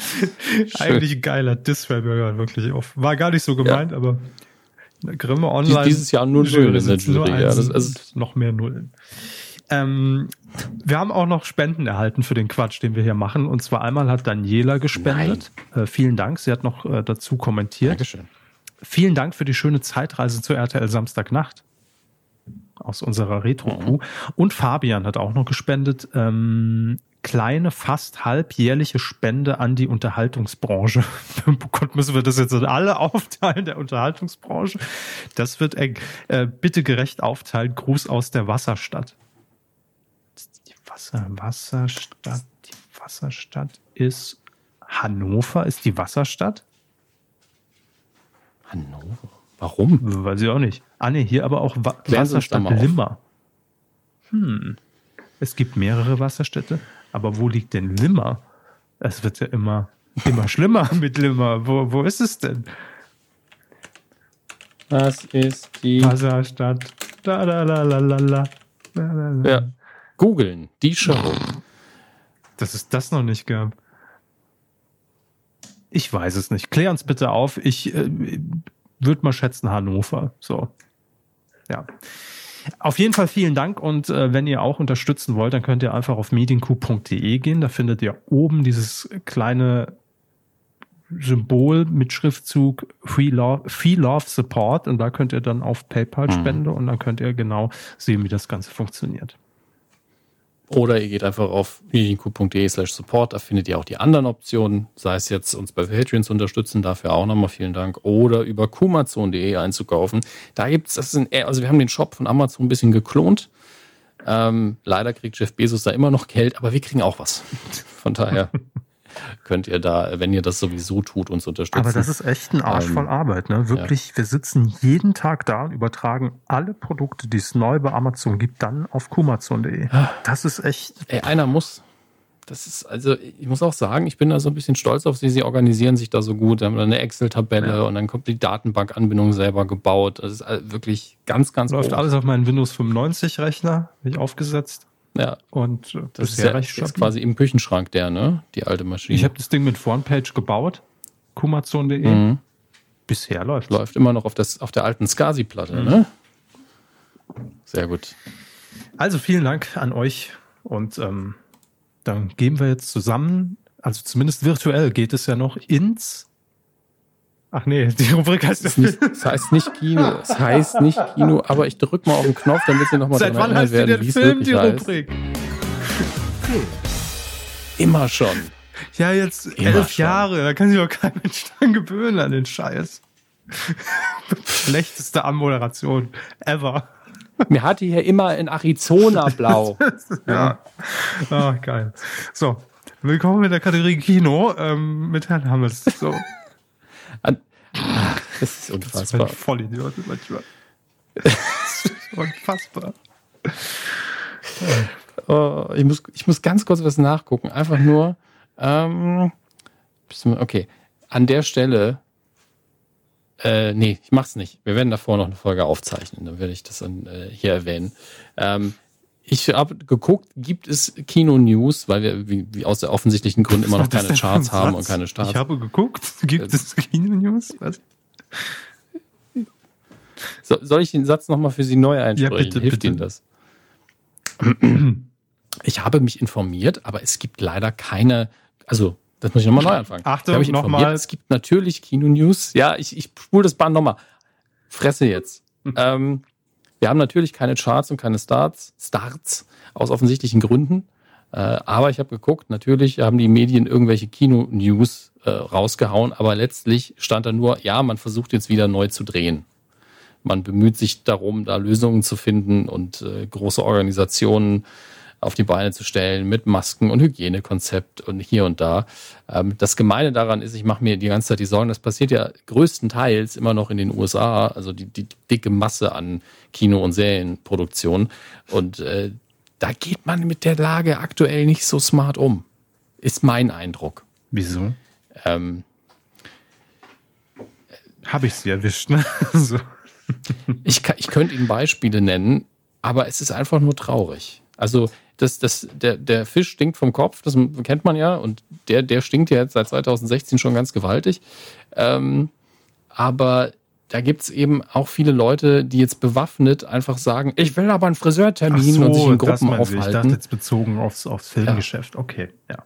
Nein, einfach die grundsätzliche äh, Reaktion auf äh, die Pandemie ist in den USA sehr bedenklich, auch in der Masse und nicht nur im Exotentum wie bei uns. Mhm. Ähm, da nur bei uns setzt man sich halt einen Aluhut auf und tanzt in einem lila Hemd dumm durch die Gegend. In den USA zieht man, nimmt man sich seine vollautomatische Waffe, geht, geht in das nächste Bürgeramt und sagt, ich möchte zum Friseur. Es ist einfach sind einfach zwei Welten. Ne? Und ähm, von den Bewaffneten gibt es da eben ein paar mehr. Ich mache mir einfach nur Sorgen. Das ist das, was ich unterm Strich sagen will. Ich möchte hier nicht zu beleidigend in eine, eine Richtung zeigen. Ich habe auch die Woche noch mit vielen amerikanischen Bekannten geredet, die alle sehr vernünftig sind. Aber es gibt halt auch sehr viele Verrückte da drüben. Und äh, ja, über die Regierung müssen wir, glaube ich, aktuell da gar nicht reden. Ähm, soll nicht zu politisch werden, will nur sagen, man bemüht sich in Hollywood nochmal was zu produzieren. Ich mache mir einfach nur Sorgen um Menschenleben aktuell. Deswegen ähm, macht doch einfach, macht doch einfach eure Archive auf. Ähm, das ist das, was ich glaube Warner Bros. jetzt gemacht hat, die ähm, leider Gottes gekuscht haben vor sehr, sehr vielen Fans und die gesagt haben, wir möchten den Snyder Cut haben. Ähm, kleiner ähm, Rückgriff Wobei für euch, die jetzt nicht genau wissen. Ne? Genau. Äh, jetzt versuche ich ja gerne den Snyder Cut. Das, das wäre äh, tatsächlich ein sehr guter Gag gewesen.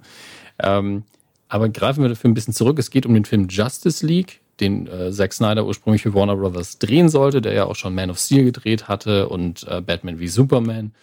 Ähm, und dann haben wir gesagt, ja, jetzt, jetzt mach hier, jetzt mach das große, große Werk, wo alle unsere Superhelden zusammenkommen, mach unseren Avengers. Dann gab es Probleme, ich nehme an, äh, kreative Differenzen, wie man das so nennt. Und dann hat man schnell den Regisseur von Avengers angeheuert, Joss Whedon, und hat gesagt, bitte, bitte rette dieses Chaos. Also ich möchte damit gar nicht sagen, dass es ein Chaos war. Ich, aber das war die Meinung von Warner Brothers. Das hier ist Rotz. Mach daraus irgendwas, was funktioniert. Ähm, Joss Whedon hat irgendwas getan. Der Film, der dabei hinterher rauskam, dieser Franken, Frankensteins Monster-Film, äh, war dann leider ähm, nicht so toll. Also ich fand den ziemlich kacke.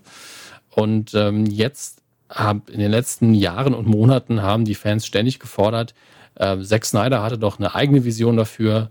Jetzt, wir möchten seine Fassung sehen und er hat dann auch immer wieder das befeuert auf dem großen Social Media Network. Ihr kennt das alles, alle Vero. Ähm, hat er immer mal wieder gesagt und da habe ich noch das geplant und hier Vero, ist, hier ist noch ein Screenshot vom Snyder Cut. Ja, ja, es ist, glaube ich, mittlerweile, benennen es bald um in Snyder, ähm, weil er der Einzige ist, der das benutzt. Das war doch dieses, dieses Ding, wo man nur mit Einladung reinkam, oder? War das nicht das? Ja, das ist doch bei vielen Sachen am Anfang ja. so gewesen. Selbst bei Facebook war das mal so. Ähm, auf jeden Fall äh, hat Warner Bros. jetzt anscheinend 20 Millionen in die Hand genommen, hat gesagt, hier, Snyder, mach deine Scheiße und dann veröffentlichen wir das später. Ich glaube, Anfang nächstes Jahr kommt er raus. Ist dann vier Stunden lang. Hab ich keinen Bock. Aber aus beruflichen Gründen gucke ich es mir an. Ähm, und äh, ja, das ist das, was gerade in Hollywood so passiert. Es ist alles sehr bedenklich, weil ähm, mutmaßlich haben aktuell Fans tatsächlich zu viel Macht über das, was in Hollywood passiert. Also sobald die sich so zusammenrotten und einfach ständig einen Hashtag posten, sagt irgendwann ein Executive in Hollywood, die Leute wollen das doch. Hm. Es sind einfach nur die, die am lautesten und am längsten schreien. Aber okay, wenn ihr der Meinung seid, das ist eine Mehrheit oder dass das für Qualität sorgen könnte, eure Entscheidung. Ähm, das soweit einfach nur die ganz allgemeinen News zu dem, was da drüben so passiert, was mir eher ehrlich gesagt Sorgen macht. Wir kommen jetzt aber zum Heimkino und äh, dort äh, gibt es mittlerweile wieder ein paar schöne Sachen im physischen Blu-ray-Regal. Bad Boys for Life. Ich habe ihn mir immer noch nicht angeguckt. Ich muss ihn endlich mal schauen. Bewertungen sind gar nicht so schlecht für den dritten Bad Boys. Ähm, aber ich habe Bock. Dann 1917 ist auf Blu-ray erhältlich. Beide Filme natürlich in 1000 Versionen, 4K, Ultra HD und so weiter. Und endlich für alle, die sich nicht andere, nichts anderes gewünscht haben, Cats kann man jetzt ähm, auf Blu-ray erwerben. Jahrelang der Film, äh, ja, der, der, Film, der abgeräumt hat wie kein anderer mhm. im letzten Jahr, also in den letzten zwölf Monaten. Und äh, ich freue mich sehr darauf, den irgendwann mal zu gucken. Also das wird so ein Tag, da, da lege ich mir wirklich, da mache ich mir eine schöne große Kanne Tee, da lege ich mir ein paar Kekse bereit Schälchen Milch, falls die, hm. die Katzen fliehen wollen aus diesem Meisterwerk. Bisschen Schäber mit, mit so einer Petersilie. ja. Ein riesiges Bündel Petersilie und ein ekelhafter. Breckies zum Knabbern. Ja, so ein ekelhaftiger, ekelhafter Brocken, Katzenfutter. Ähm, ja, und dann werde ich wahrscheinlich irgendwie einen Kommentar dazu, äh, entweder einen Audiokommentar machen oder einen Kurzpodcast, weil da freue ich mich irgendwie drauf. Ähm, und es Katzenzungen können Sie sich bereiten. Katzenzungen, ah, Herr Körber, der Snack Guide für Ihren Filmabend, gesponsert von Körber. Finde ich. Nee, von Katzen. Aber nur die ganzen Katzen. du bist ein Krapfen. Ähm, so, das äh, ist das physische Blu-ray-Regal. Da ist nicht so viel los aktuell, deswegen gucken wir jetzt live. Äh, also ich gucke jetzt in die Amazon-Datenbank. Nein, ähm, wir gucken jetzt, was auf den verschiedenen anderen Streaming-Diensten läuft, namentlich Prime Video, Netflix, äh, Apple Plus, Disney Plus. Und Disney Plus hat jetzt, ähm, warum haben die denn jetzt erst äh, Tron Legacy im Programm? Das ergibt ja gar keinen Sinn. Das war doch schon immer ein Disney-Film, aber können wir jetzt da auch gucken hier mehrfach erwähnt. Der brauchen Material. Ah, das ist richtig, wobei Disney Plus weniger Probleme hat als Apple TV Plus. Äh, Prime Video hat jetzt der Prinz von Ägypten und Inside zu Apple TV Plus irgendwann diese Woche auch gelesen, ja. dass man jetzt äh, weg davon will, nur Originals ins äh, Programm zu heben, sondern man will sich jetzt auch öffnen und Dinge dazu kaufen. Habe ich irgendwo aufgeschnappt. Ach. Das ist natürlich, äh, vielleicht hat man die Entscheidung schon früh ge gefällt und hat gesagt, wir müssen warten, diese Entscheidung bekannt zu geben, weil ansonsten ist peinlich. Aber muss man eben sagen, Apple TV Plus ist einfach eine Wüste mit ein paar Highlights. Ähm, denn alle Originals, die ich bisher geguckt habe, fand ich gut. Das muss ich auch sagen. Also nichts davon war schlecht, aber es sind gefühlt fünf oder sechs Sendungen. Ähm, mhm. Das ist ein bisschen anstrengend auf Dauer. An der Stelle möchte ich aber empfehlen, die Jeff Goldblum-Sendung, äh, The World According to Jeff Goldblum, ganz, ganz tolles ähm, Fernsehen, weil es so die, die Gratwanderung schafft zwischen informativ, charmant, aber nicht irgendwie belastend. Das ist wirklich Unterhaltung, es ist Information und wenn man Jeff Goldblum mag, kriegt man eine richtig dicke Dosis Jeff Goldblum. Ähm, macht sehr viel Spaß. Dann auf Prime Video haben wir wirklich viele Sachen, die, die noch auf meiner Eternal Wunschliste oder meinem Pile of Shame liegen, nämlich Inside Llewyn Davis von den Coen Brothers wollte ich endlich mal gucken. Uh, Only Lovers Left Alive, so ein Vampirfilm von Jim Jarmusch, den ich mal, äh, den ich unbedingt gucken will, der ist auch schon ein bisschen älter. Ähm, Fraggle Rock, Herr Körber, kennen Sie noch Fraggle Rock? Nee. Fraggle Rock? Was ist das? Rock on. Sie kennen Fraggle Rock nicht? Das ist so eine Muppet-Sendung. Nee. Nur eben heißt sie nicht Muppets, aber ich glaube, sie kam auch aus den Jim Henson Studios. Jetzt muss ich nachgucken. Ah, die Fraggles, ja, das ist komplett an mir vorbeigegangen. Ich kenne es auch nur vom Hörensagen, aber nie gesehen. Und ich muss jetzt nachschauen, weil äh, ist das, äh, muss gerade gucken. Das ist Apple TV Plus hat jetzt Fraggle Rock, Rock On. Ich glaube, das sind neue Folgen. Wenn, wenn ich mich nicht irre. Denn warum sollte, ähm, ja, 2020, Fraggle Rock, Rock On, eine neue Fraggles-Serie, jetzt auf Apple TV Plus. Das, das habe ich jetzt gerade erfahren. Ich finde es unfassbar schön. Egal, ob es gut oder schlecht ist, ich finde es erstmal schön. Haben Sie das geguckt? Also ich kann es nicht. Die Original Fraggle Rock Serie habe ich ab und zu geguckt, aber nicht regelmäßig. Das lief, glaube ich, in Deutschland auf irgendeinem dritten Programm. Ähm, und äh, ich erinnere mich vor allen Dingen noch, dass das deutsche gesungene Intro die Zeile Dann bohr dir doch ein Loch ins Knie enthalten hat. Und das ist irgendwie hängen geblieben. Warum auch immer. Vielleicht, weil ich dieses Bild oder diese Redensart nur von da kannte. Äh, auch auf Prime Video haben wir den von mir sehr geschätzten Superheldenfilm Super Shut Up Crime, ähm, ohne echte Superhelden von äh, dem Regisseur von äh, Guardians of the Galaxy. Guck da mal rein. Er ist ein bisschen brutaler und, und sehr, ich sag mal in Anführungsstrichen, echt. Äh, macht Spaß. Es ist eine wirklich harte Comedy. Gucken wir mal, weil da ist auch richtig viel wieder im Angebot. Also ihr, ihr müsst wirklich, äh, ne, ihr müsst nicht raus für Unterhaltung. Ich habe, es ist wieder so viel Zeug ich überblick es gerade selbst nicht. In China essen sie Hunde. Das heißt, die Unterhaltung kommt zu mir? Auf ja. Prime Video. Äh, ich, ich, die Unterhaltung kommt immer zu Ihnen, Herr Gaber. Ich bitte Sie. Wo Sie sind, da ist Unterhaltung. Meistens ist es sehr still da, wo ich bin. Ja, ich finde das gut. Also äh, ohne jetzt irgendwie Favoriten nennen zu müssen, es ist wirklich so, dass Prime Video gerade richtig, richtig vorlegt in, in Sachen auch Qualität. Also in Masse ja sowieso. Das sind immer 20 Filme, wo ich mich frage, die sind gedreht worden, ähm, aber mittlerweile auch immer so 2% in dieser Riesenmasse, die richtig stark sind. Ähm, und ansonsten, ah ja, eine, eine Serie möchte ich noch erwähnen, die ich selbst auch äh, gerne angefangen habe zu gucken, gerade nämlich Dispatches from Elsewhere, die ist schon ein bisschen länger auf Amazon Prime und äh, ist von Jason Siegel, der Große aus How I Met Your Mother, wenn euch der, das mehr hilft. Und ist eine sehr, sehr abgedrehte, weirde Sendung. Im weitesten Sinne eine Comedy, sehr charmant gemacht. Gerade noch mainstreamig genug, dass ein äh, Durchschnittsmensch das gucken kann. Aber sehr, sehr durchgedreht und äh, macht enorm viel Spaß. Ist sehr ruhig und äh, ganz stark besetzt. Mag ich sehr, sehr gerne.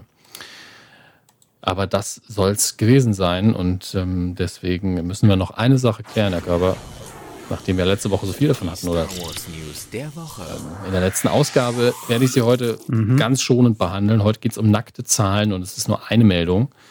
Nämlich, äh, die, man hat den Zwölf. Nein, äh, nackte Zahlen, Plural, eine Meldung, Singular. Und 13. Das ist einfach nicht auszuhalten manchmal. Forbes, das Forbes-Magazin, da geht es ja nur um Zahlen, da geht es nur um Profite, um Geld, ist also eigentlich nicht meine Welt. Und äh, dort hat man jetzt mal Kassensturz gemacht und hat einen Strich drunter gezogen und hat äh, herausgefunden, dass die neue, die Disney-Trilogie von Star Wars, ähm, ungefähr so profitabel war wie die Prequel-Trilogie von George Lucas. Das ist die ganze Info für diese Woche. Das heißt, dass es finanziell, also hier der letzte Satz hier ist das Wichtige, äh, Disneys first batch of Star Wars movies in unmitigated commercial success. Also sie haben Geld damit verdient. Und zwar richtig viel. So albern. Ich weiß, es ist albern, aber ich glaube, dass sehr, sehr viele von diesen Hardcore, in Anführungsstrichen, Fans, die sehr viel schlecht geredet haben, seit Disney das Ding gekauft hat, äh, gesagt haben, damit werden sie das Ding nicht nur inhaltlich ruinieren, sondern sie werden es auch voll gegen die Wand fahren und finanziell geht es denen dann auch nicht mehr gut. Tatsächlich macht Corona Disney, glaube ich, wesentlich mehr Sorgen als das, was sie mit Star Wars gemacht haben. Das hat sich nämlich finanziell ausgezahlt. Das hat sich gelohnt. Aber apropos, ja, apropos Hardcore, jetzt Mhm. weiß ich auch wieder, auf welchen Song H.P. Baxter die Strato-Werbung singt. I feel Strato. Döp, döp, döp, döp, döp. Alles klar. Hyper, Hyper, ja, Hyperino. Ich, ich freue mich ja auch für Sie.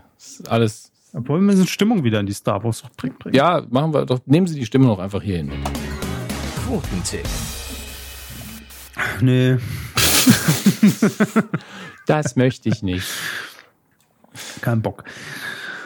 Bares für Rares haben wir letzte Woche getippt. Ähm, und zwar die Folge am Donnerstag, am 14. Mai, um ganz konkret zu werden. Und um noch konkreter zu werden, und das muss man bei Bares für Rares bei diesen vielen Ausstrahlungen, die 15.05 Uhr Ausgabe im Hauptprogramm des zweiten deutschen Fernsehens. So. Und wir haben äh, wie immer getippt, also was heißt wie immer jetzt seit dieser Staffel der Kuh, die 14 bis 49-jährigen Zuschauer. Und es war durchaus knifflig, weil sie haben ja letzte Woche schon gesagt, als sie sich so ein bisschen informiert haben über die Quote, oh, wow, wow, wow, wow. Denn in der Gesamt, im Gesamtmarktanteil geht die Sendung schon mal gerne bis 23, 25 Prozent hoch. Aber in der Zielgruppe, die ist ein bisschen jünger, sieht's anders Habe aus. ich mich da einfach vertan?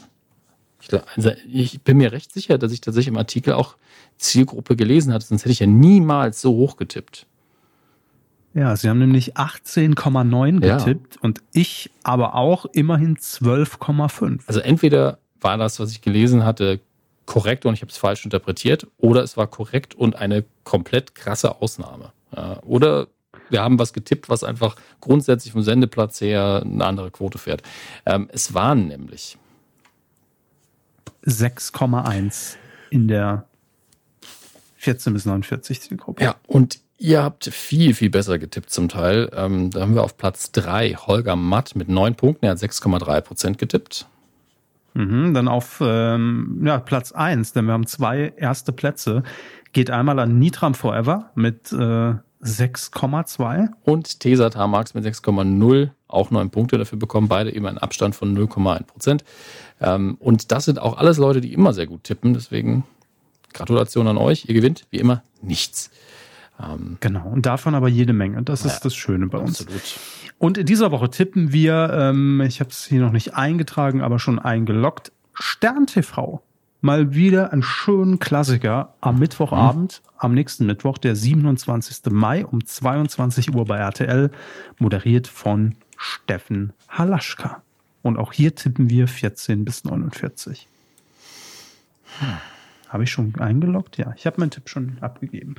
Ähm, könnt ihr auch machen, titelschmutzanzeiger.de. Und auch nächste Woche gibt's wieder was Tolles nicht zu gewinnen. Das ist doch das Schöne. Ich find's toll, wenn, wenn sich so eine Tradition über elf Jahre trägt. Ja. Dass wir hier keine Preise raushauen. Ich muss noch twittern, dass ich getippt habe. Eine Quote, denn wir tippen ja geheim mittlerweile. Haben wir, haben wir früher wirklich nicht geheim getippt, ne? Es kommt mir immer noch nicht, also mittlerweile verstehe ich das gar nicht mehr, dass wir offen getippt haben früher. Ja. Wie dumm wir waren. Aber es hat nur acht, neun Jahre gedauert, bis wir dahinter kamen, dass es eigentlich gar nicht so clever ist. Das ergibt keinen Sinn. So. Nee, ergibt alles gar keinen Sinn. Jo, das war äh, die Folge 357 der Medienkuh. Mhm. Bin gespannt, was die kommende Woche für uns bereithält. Ob das wieder so ein, ein. Fest Ja. der Namen und Themen wird. Spiel. Spaß und keine Schokolade wahrscheinlich. Spannung noch ein bisschen. Wenn es keine Schokolade gibt, äh, will ich die Woche jetzt schon nicht anfangen. Kevin Körber, Lebensweisheiten. Da bin ich konsequent. In diesem Sinne, macht's gut ähm, und ja, bis zur nächsten Folge. Ne? Passt auf euch auf. Ja. Ich wollte den Filmseufzer noch nachliefern. Ich glaube, ich habe ihn heute vergessen. Macht's gut. Bis dann. Naja, wir haben ja heute auch Kino gemacht, deshalb. Tschüss.